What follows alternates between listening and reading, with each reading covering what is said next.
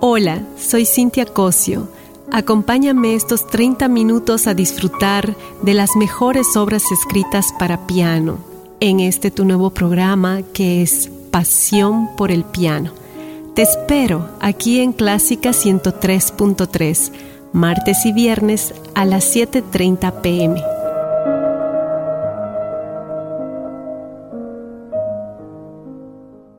Hola, buenas noches.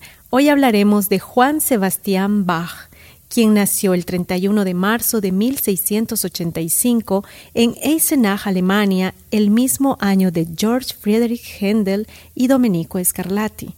Fue compositor, organista, clavecinista, violinista, violista, maestro de capilla y cantor. Fue el más importante de los 35 músicos compositores destacados de la gran familia Bach. Tuvo una gran fama como organista y clavecinista en toda Europa por su gran técnica y capacidad de improvisar música en el teclado. Fue el octavo hijo del matrimonio de María Elisabetta Lammerhirt y Johann Ambrosius Bach, quien fue probablemente que le enseñó el violín y teoría musical. Sus tíos eran todos músicos profesionales, cuyos cargos incluían organistas de iglesias, músicos de cámara de la corte y compositores. El hermano Johann Christoph Bach fue quien lo introdujo al órgano. Durante más de 200 años, la familia Bach produjo buenos intérpretes y compositores. En aquella época, la Iglesia luterana, el gobierno local y la aristocracia daban una significativa aportación para la formación de músicos profesionales. Johann Ambrosius, padre de Bach, era un talentoso violinista y trompetista de Eisenach. Era el encargado de organizar las presentaciones de música profana y participaba en la música eclesiástica. Bach era consciente de los logros musicales desde la familia y por ello en 1735 esbozó una genealogía de la familia Bach, buscando el origen de la familia musical.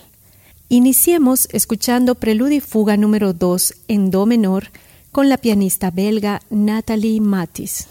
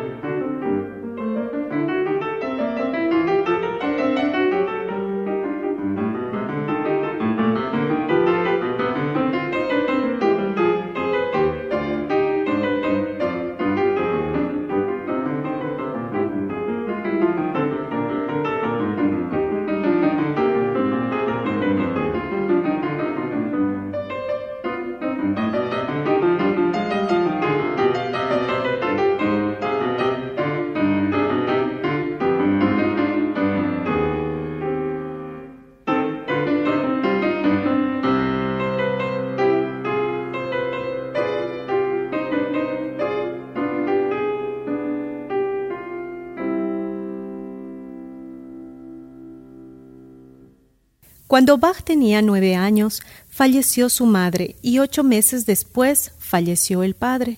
A los diez años, Bach era huérfano de madre y padre, por lo que se fue a vivir con su hermano Johann Christoph Bach, catorce años mayor que él, que era organista de la iglesia de San Miguel, en Orfroth, puesto que tuvo durante el resto de su vida y murió en esa misma ciudad a los cincuenta años.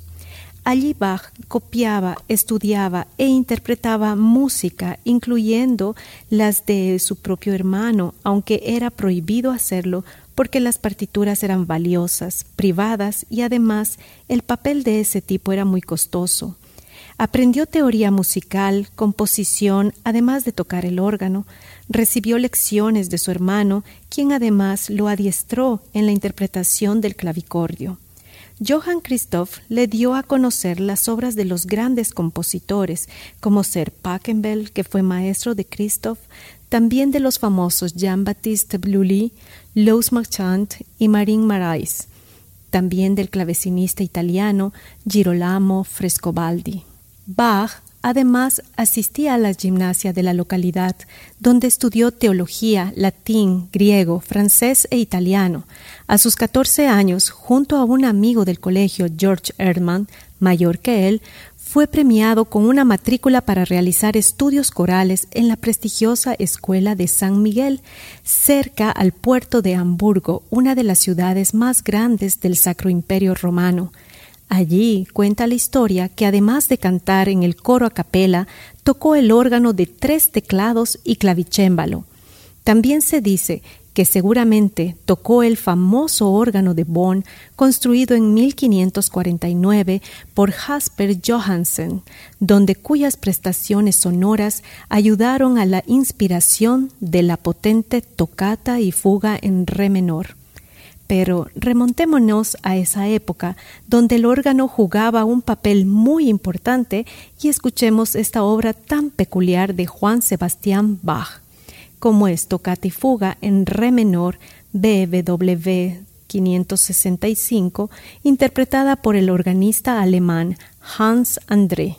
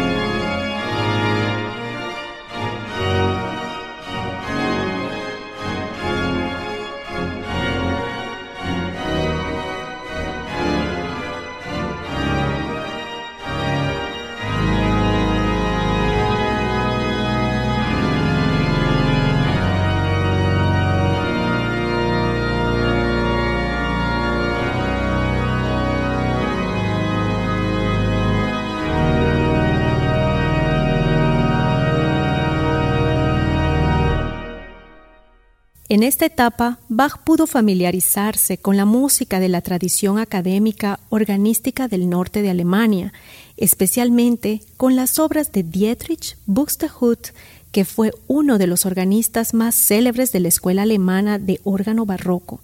Y también se dice que se familiarizó con los manuscritos musicales y tratados de teoría musical de esa época, en 1703, a sus 18 años después de graduarse, Bach consiguió el puesto de músico en la capilla de la corte del duque Johann Ernst III en Weimar, Turingia, y al cabo de siete meses su reputación como teclista se extendió tanto que fue invitado a inspeccionar el flamante órgano de la iglesia de San Bonifacio de la cercana ciudad de Arnstadt, a 40 kilómetros de Weimar, y a dar el concierto inaugural en él. En agosto de ese mismo año aceptó el puesto de organista en dicha iglesia con salario relativamente generoso. Tocar en un instrumento nuevo, afinado, permitía usar un mayor número de teclas, por lo que en esa época se dice que Bach estaba emprendiendo con la composición seria de preludios virtuosos e improvisatorios para el órgano. El preludio, como su nombre indica, es una pieza musical breve que sirve de introducción para una fuga o sonata que son obras más grandes y complejas. El preludio en los siglos XV al XVII no estaban ligados a ninguna obra, es más, era una improvisación que hacían los músicos para comprobar la afinación del instrumento y a su vez utilizaban para introducir en la tonalidad al público. En el siglo XVIII fue Juan Sebastián Bach quien ligó el preludio con la fuga, y es durante el romanticismo que el preludio se constituye como forma musical independiente, principalmente para el piano, gracias a la composición de 24 preludios opus 28 de Frédéric Chopin. Pero escuchemos otro preludio y fuga de Bach en si bemol mayor, BBW 866 número 21, interpretada por el pianista polaco Marcin Dabrowski.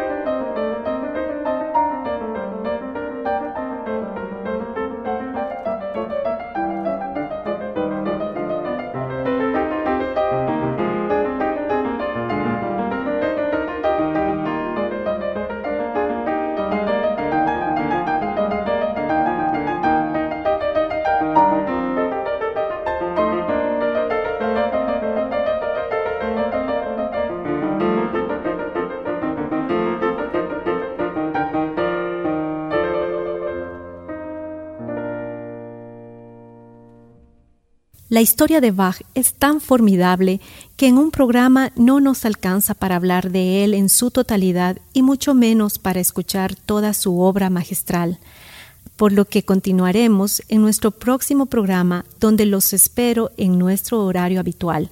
Y nos despedimos con el concierto para piano número 5 en Fa menor BWV 1056, primer movimiento, por el pianista croata Sven Brajkovic.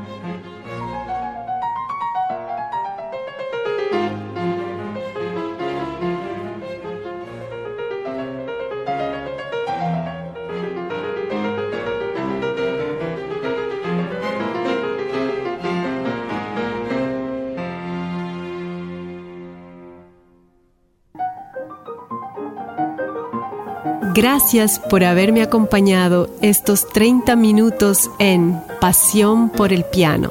No olvides, te espero los martes y viernes a las 7.30 pm, aquí en tu radio, Clásica 103.3.